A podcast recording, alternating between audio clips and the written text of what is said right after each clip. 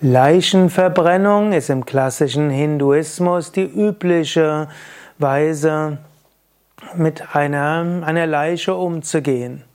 Es gibt sicherlich dafür hygienische Gründe, denn wenn der Körper stirbt und es ist 40 Grad Celsius, dann zerfällt er relativ schnell und da ist es klug, zügig die Leichenverbrennung in die Wege zu leiten.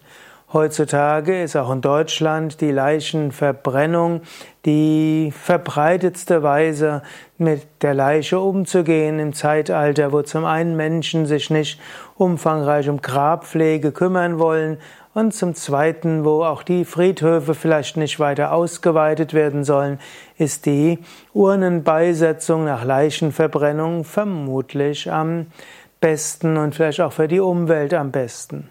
Im Hinduismus wird darüber hinaus gesagt, wenn die Seele merkt, dass ihr Körper verbrannt wird, dass die Leiche verbrannt wird, fällt es ihr leichter, sich von, der, von dem Körper zu lösen.